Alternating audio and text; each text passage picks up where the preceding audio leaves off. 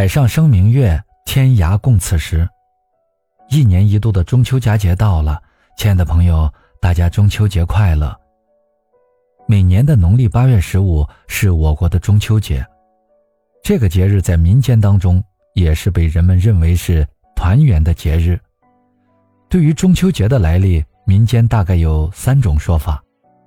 第一种是中秋节是由古代祭月慢慢演变而来。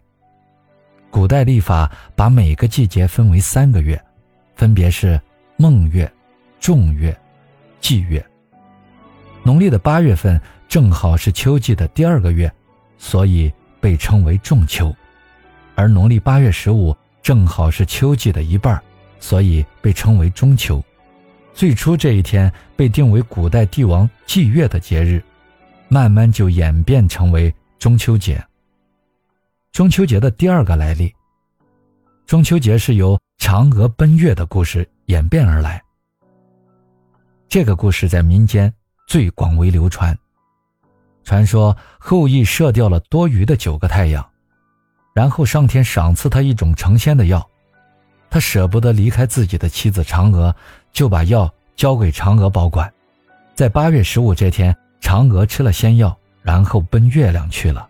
后羿思念嫦娥，所以每年这一天都会在园子里摆上嫦娥最爱吃的东西，盼望她能回来团圆。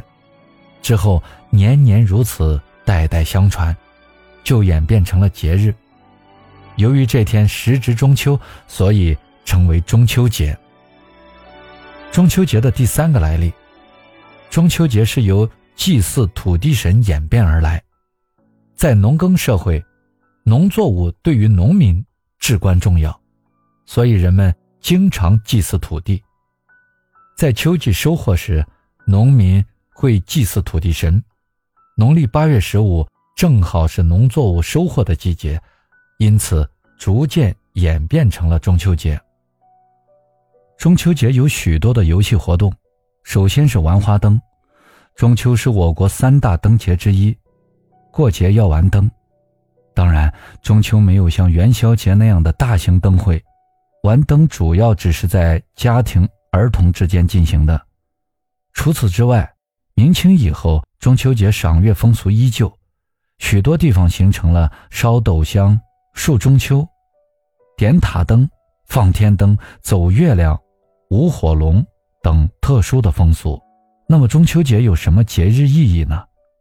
首先，它是作为我国公认的团圆节，是中华民族不可缺少的传统文化。金樽对月，抚今追昔，共享盛世，给人的记忆最深刻、最鲜活，最能促人在思考中品味节日的价值意义，并使之成为民族共同的精神记忆和文化基因。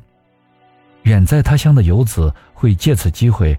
寄托自己对故乡和亲人的思念之情，人们把月圆当作圆满的象征，把八月十五作为亲人团聚的日子。